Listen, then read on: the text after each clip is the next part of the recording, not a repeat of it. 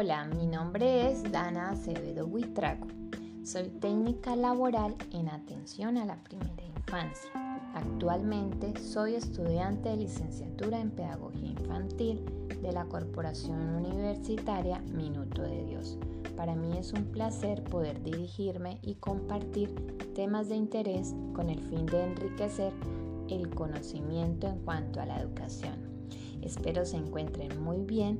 El día de hoy hablaremos sobre dos dimensiones, la dimensión comunicativa y la dimensión cognitiva, importantes en el desarrollo de los niños desde la primera infancia. Contextualización de la lectura y escritura.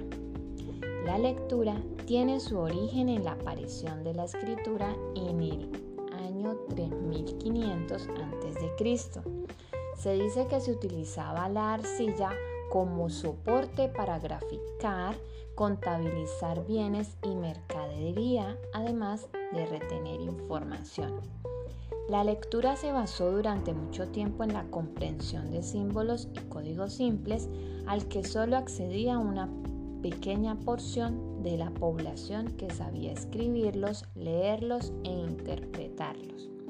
A través de los años, las diferentes civilizaciones desarrollaron una escritura cada vez más compleja y rica ante la necesidad de transmitir una mayor cantidad y calidad de información. A medida que la escritura se complejizó, la lectura se transformó en una actividad pública y oral. Los textos eran leídos en voz alta en la antigua Grecia y en el resto de Europa entre pensadores y, monjes. Leer y escribir. ¿Cómo lo hacemos? Existen muchas maneras de hacerlo, solo hay que ser asertivo en el proceso de orientación. De este modo, favorecerlo o, por el contrario, si se toman acciones como la imposición y la obligación, se generará falta de interés y será poco favorable y por ende nada eficaz. Los niños van haciendo discriminación de sonidos comenzando por las vocales más sencillas hasta la combinación de consonantes y vocales. Entonces, la lectura como un proceso. Aprender a leer es un proceso que comienza en una edad muy temprana, entre los 5 y 6 años en la etapa escolar. Abre puertas de la educación y de la escritura, que es otro proceso importante en la formación intelectual de una persona. Para que el proceso de la lectura sea posible, existen varios aspectos que se ponen en juego. En primer lugar, la cuestión física. Es necesario el movimiento ocular y la fijación de la vista para leer, ya que este proceso implica visualizar palabras o símbolos. Luego se produce un proceso de fonación, consciente o no, en el que la lectura pasa al habla y la audición al oído. Finalmente, la cerebración entra en juego para que la información llegue a nuestro cerebro y podamos comprender. El aprendizaje de la lectura y de la escritura constituyen un reto y, por qué no, una aventura para quien desea hacerlo tenga las posibilidades y para quienes comparten esta maravillosa experiencia como docentes. Con el pasar del tiempo, han utilizado variedad de procesos para buscar siempre una manera más eficiente para la enseñanza de la lectura y escritura. De este modo, nos hemos encontrado en el camino con experiencias metodológicas que han enriquecido el quehacer pedagógico. En este sentido, cabe resaltar que es de vital importancia para un docente la continua construcción de conceptos a partir de experiencias e ideas previas de los estudiantes. De acuerdo con Linan Thompson 2012, investigaciones realizadas en los últimos años han aportado enormes adelantos en la comprensión del tema y han abierto importantes retos para futuras investigaciones. La práctica de la enseñanza en el aula, la promoción del aprendizaje y su evaluación, y las decisiones de las políticas educativas relativas al tema. Por otra parte, el concepto de alfabetismo, como la explican Rebello Fuligini y Books Gun 2006, es una noción amplia que incluye a la lectura y a la escritura así como otras habilidades analíticas. Se incluyen habilidades multidimensionales y complejas en un proceso de desarrollo continuo, que no es necesariamente que esté atado a la edad cronológica o al ingreso a la escuela, sino al punto cuando las habilidades son plenamente adquiridas. Ahora bien, más las estrategias más efectivas para mediar el aprendizaje de la lectura y la escritura destaca el juego, así como el favorecimiento de actividades entre personas que se encuentran en niveles de conceptualización cercanos, lo cual beneficia las construcciones, pues la colaboración entre pares facilita el desarrollo de los estudiantes al generar conflictos cognitivos y por consiguiente la construcción del aprendizaje dando respuesta a dichos conflictos. El papel del docente es entonces propiciar la reflexión y el descubrimiento utilizando preguntas que cuestionen las ideas de los alumnos así como destacando las producciones que se van elaborando. Es también importante generar el análisis por medio de la comparación de semejanzas y diferencias entre las diversas producciones.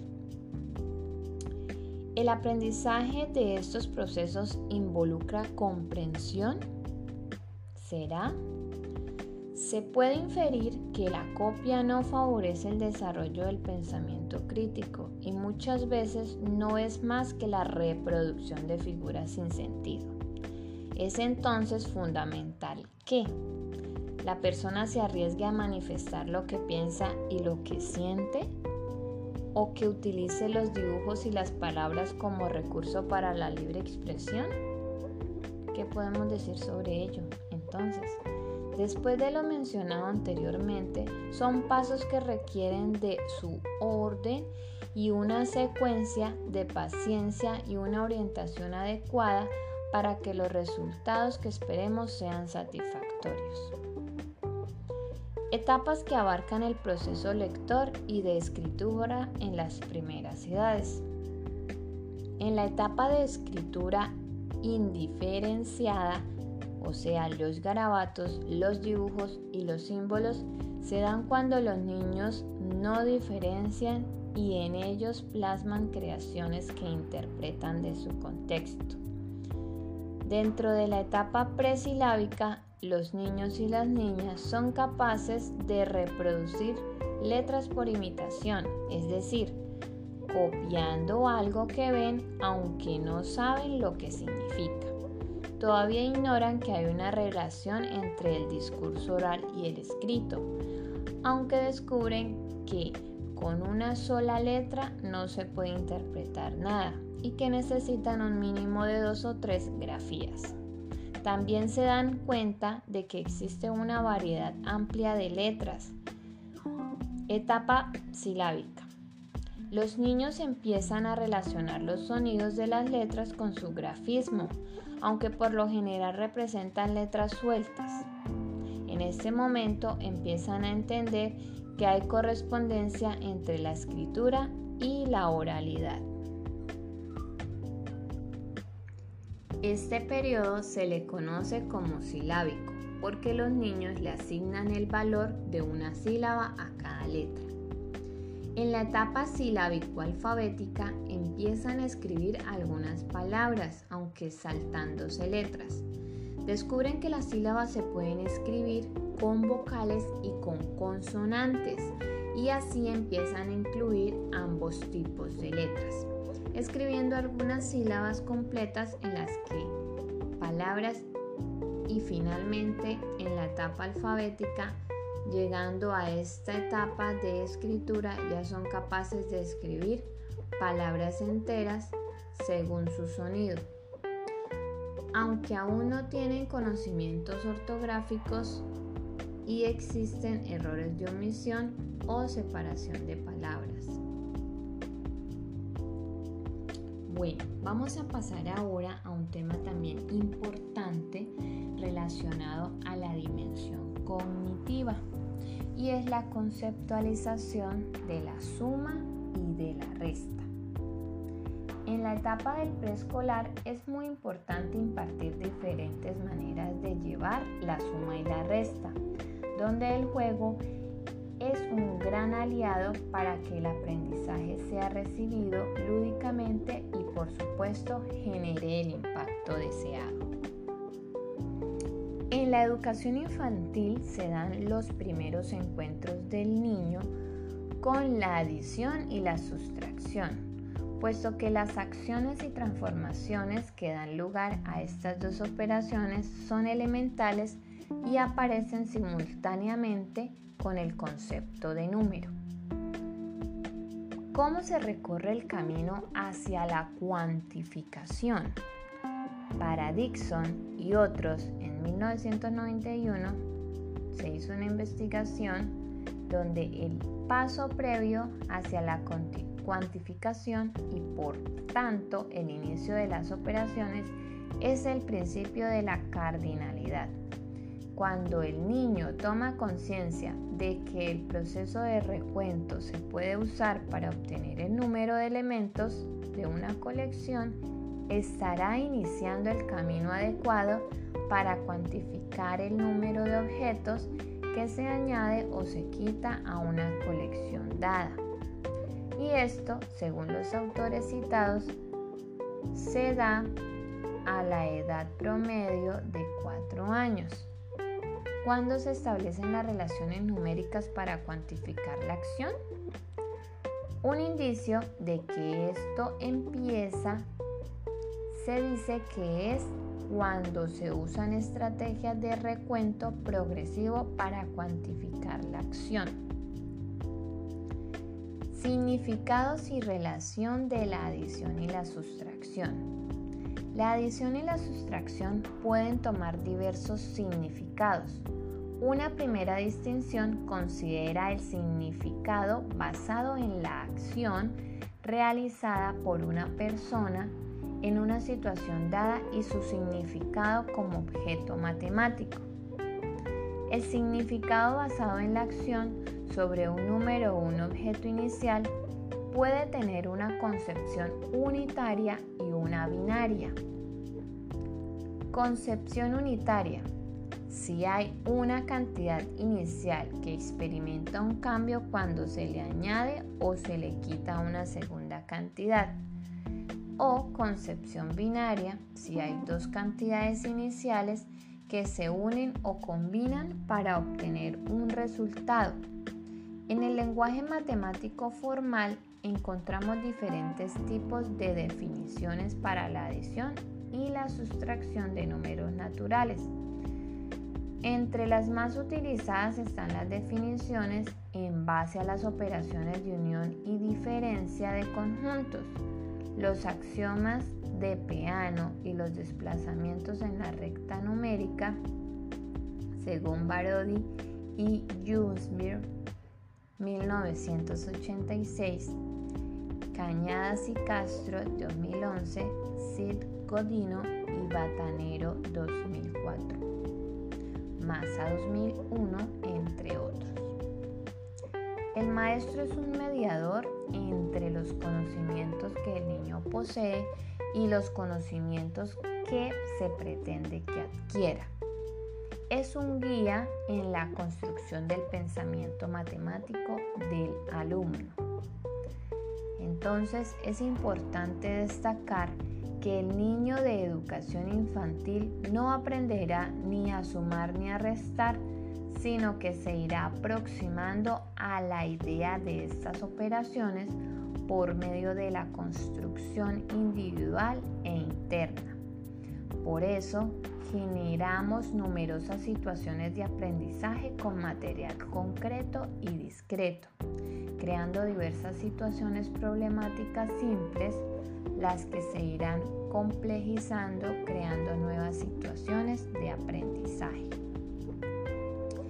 Entonces, en conclusión, podemos decir, un aspecto importante por señalar es que persiste la idea de que el lenguaje puede enseñarse y ser transversalizado con los procesos cognitivos. De esta manera, podríamos decir que las personas tienen un conocimiento intuitivo y saben que existen relaciones entre el lenguaje y otros procesos cognitivos, con los procesos de lectoescritura. Sin embargo, a la hora de llevar a la práctica estos conocimientos se debe tener claridad. El lenguaje es la columna vertebral de los conceptos y procesos cognitivos superiores por lo tanto, se relaciona con muchos otros procesos sobre los cuales es necesario considerar principalmente en la instrucción y en los procesos formativos humanos. Muchísimas gracias y nos vemos en la próxima.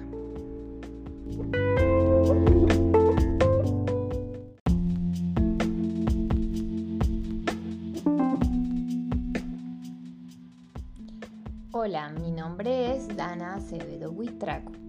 Soy técnica laboral en atención a la primera infancia.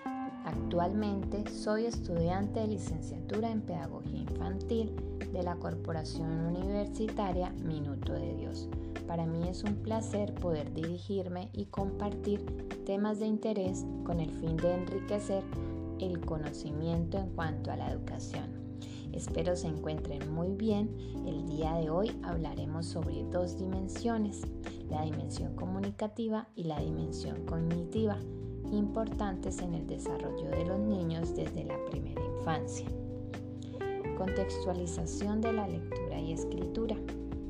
La lectura tiene su origen en la aparición de la escritura en el año 3500 a.C se dice que se utilizaba la arcilla como soporte para graficar, contabilizar bienes y mercadería, además de retener información. La lectura se basó durante mucho tiempo en la comprensión de símbolos y códigos simples al que solo accedía una pequeña porción de la población que sabía escribirlos, leerlos e interpretarlos.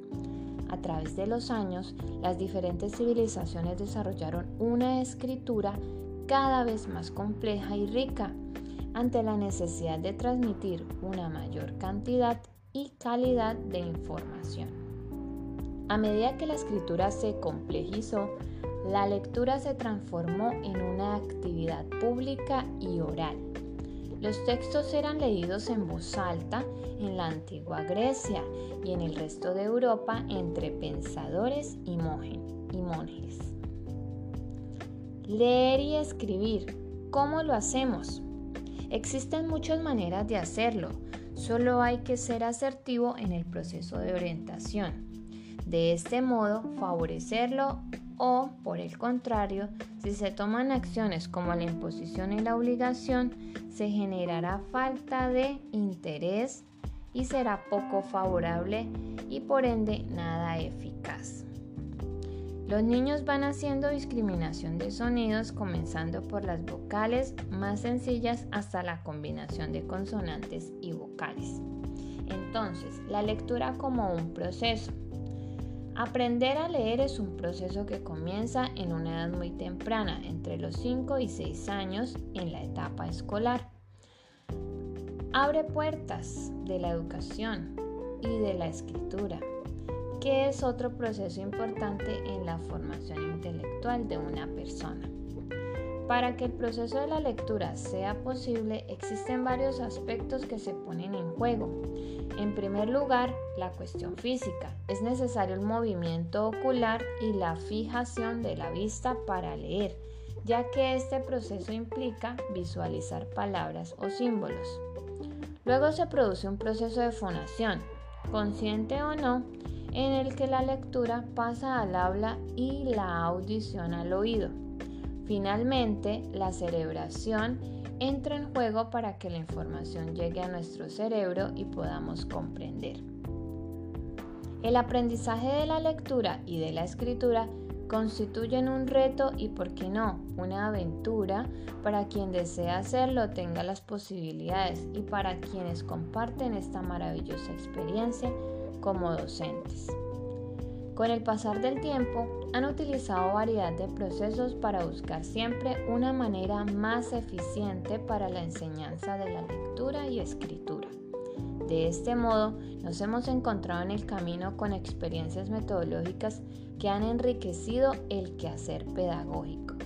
En este sentido, cabe resaltar que es de vital importancia para un docente la continua construcción de conceptos a partir de experiencias e ideas previas de los estudiantes.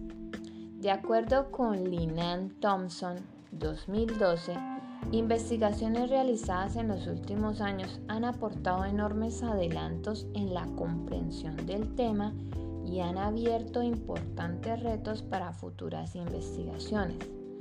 La práctica de la enseñanza en el aula, la promoción del aprendizaje y su evaluación, y las decisiones de las políticas educativas relativas al tema.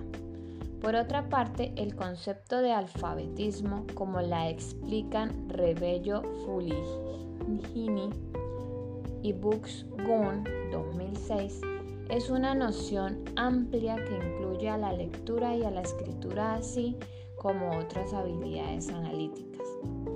Se incluyen habilidades multidimensionales y complejas en un proceso de desarrollo continuo, que no es necesariamente que esté atado a la edad cronológica o al ingreso a la escuela, sino al punto cuando las habilidades son plenamente adquiridas.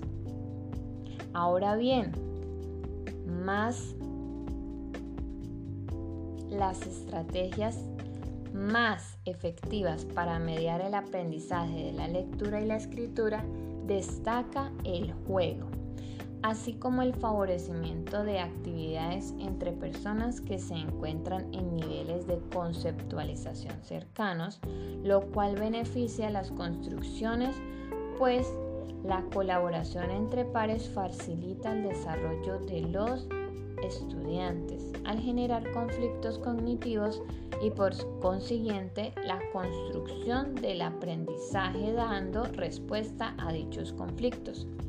El papel del docente es entonces propiciar la reflexión y el descubrimiento utilizando preguntas que cuestionen las ideas de los alumnos, así como destacando las producciones que se van elaborando.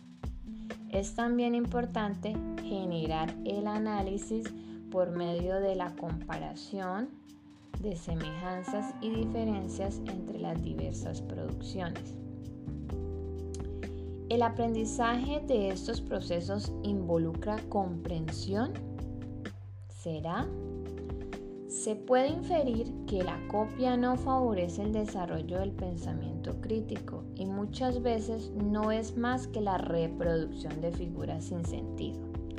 Es entonces fundamental que la persona se arriesgue a manifestar lo que piensa y lo que siente o que utilice los dibujos y las palabras como recurso para la libre expresión? ¿Qué podemos decir sobre ello? Entonces, después de lo mencionado anteriormente, son pasos que requieren de su orden y una secuencia de paciencia y una orientación adecuada para que los resultados que esperemos sean satisfactorios. Etapas que abarcan el proceso lector y de escritura en las primeras edades. En la etapa de escritura indiferenciada, o sea, los garabatos, los dibujos y los símbolos se dan cuando los niños no diferencian y en ellos plasman creaciones que interpretan de su contexto. Dentro de la etapa presilábica, los niños y las niñas son capaces de reproducir letras por imitación, es decir, copiando algo que ven aunque no saben lo que significa. Todavía ignoran que hay una relación entre el discurso oral y el escrito, aunque descubren que con una sola letra no se puede interpretar nada y que necesitan un mínimo de dos o tres grafías. También se dan cuenta de que existe una variedad amplia de letras. Etapa silábica. Los niños empiezan a relacionar los sonidos de las letras con su grafismo, aunque por lo general representan letras sueltas. En este momento empiezan a entender que hay correspondencia entre la escritura y la oralidad. Este periodo se le conoce como silábico porque los niños le asignan el valor de una sílaba a cada letra. En la etapa silábico-alfabética empiezan a escribir algunas palabras, aunque saltándose letras.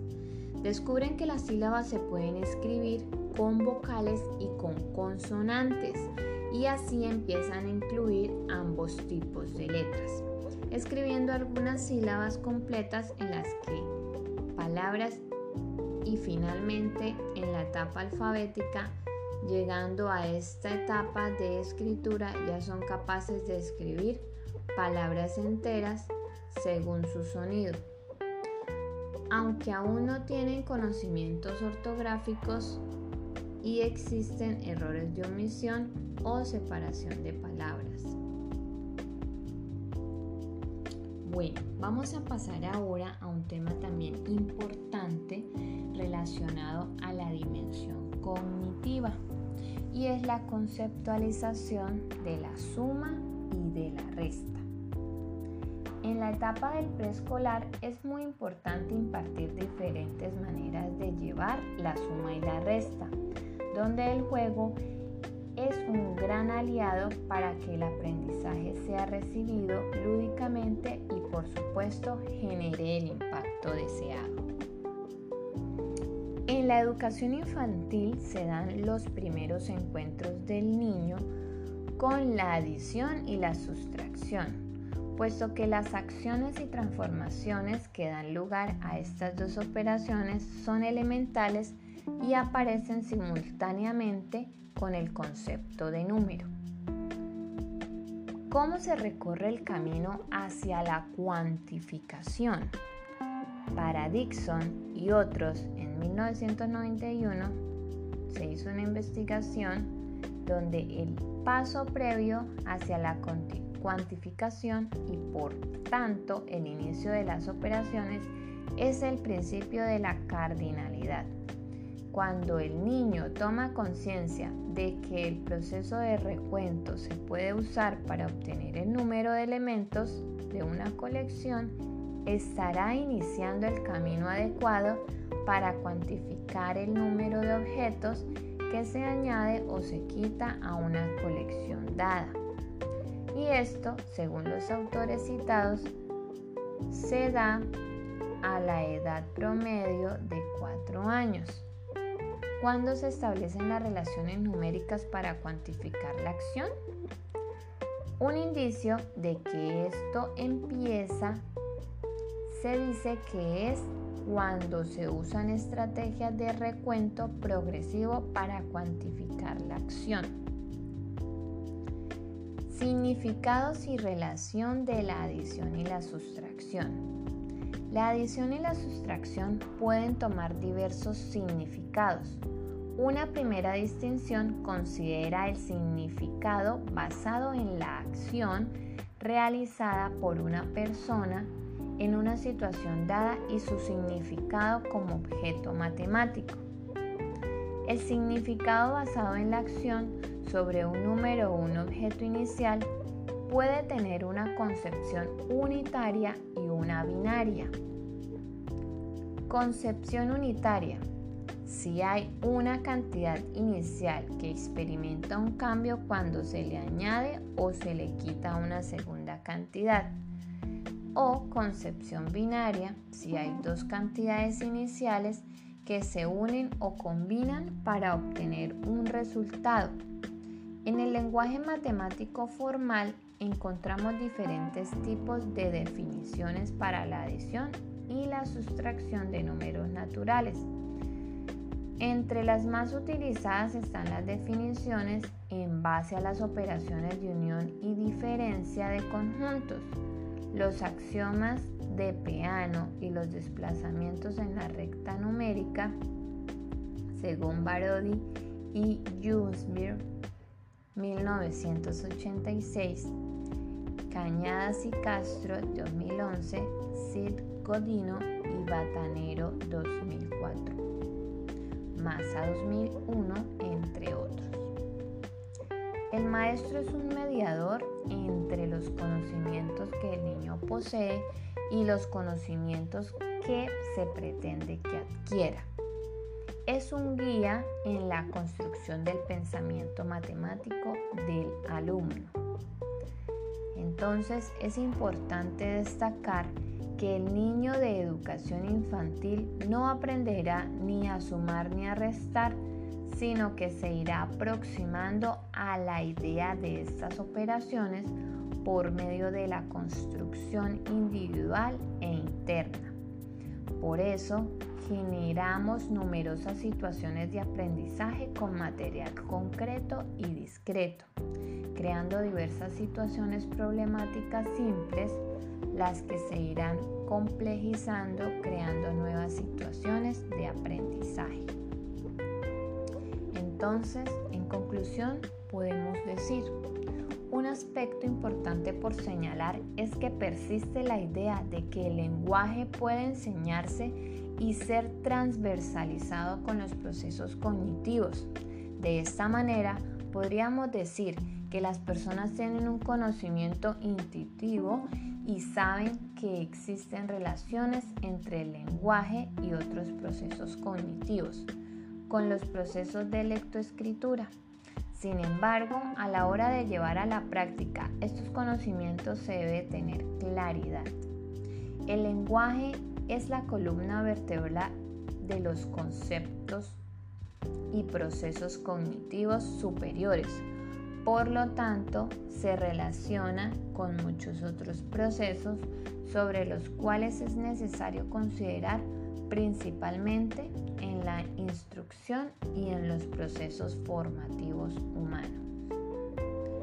Muchísimas gracias y nos vemos en la próxima.